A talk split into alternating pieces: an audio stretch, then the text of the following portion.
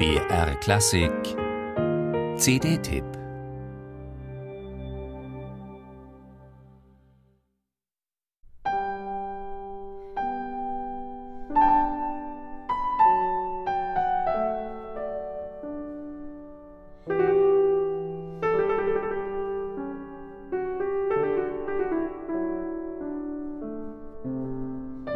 Sviatoslav Richters Geist sei es, so ein Schweizer Kritiker, der bei Anastasia Wolczocks Bachspiel im Raum schwebe.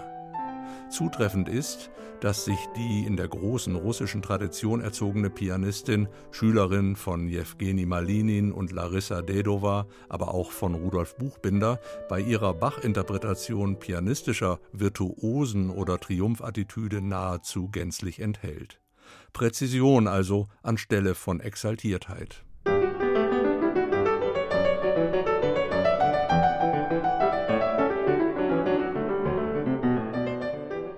Bei der ersten der insgesamt 30 Variationen ist die Welt, selbst für Verehrer des großen Bach-Exegeten Glenn Gould, soweit noch in Ordnung. Die Tempoerwartung wird eingelöst, ebenso wie der Wunsch nach größtmöglicher Klarheit und pedalloser Transparenz. Doch schon im nächsten Satz zeigt sich, dass Frau Wolczok durchaus ihren eigenen Kopf hat, ihre persönliche Sicht auf Bachs Notentext und Temporelationen.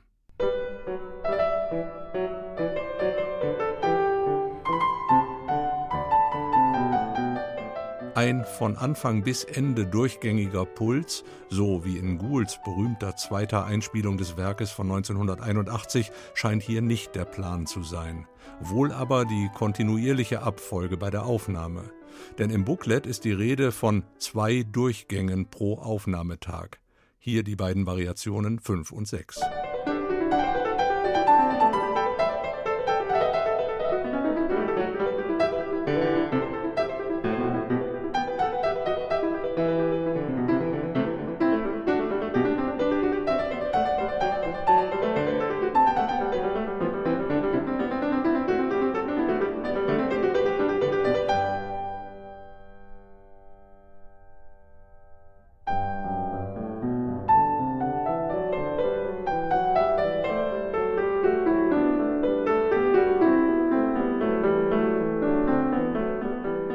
Sätze wie der zuletzt gehörte machen deutlich, für Anastasia Wolczok ist Bachs Musik keineswegs nur staunenswerte Kontrapunktik, sondern zugleich Musik, die das Gemüt erreichen will.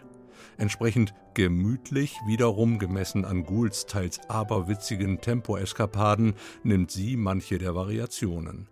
Manches allerdings gerät bei ihr auch unerwartet zügig.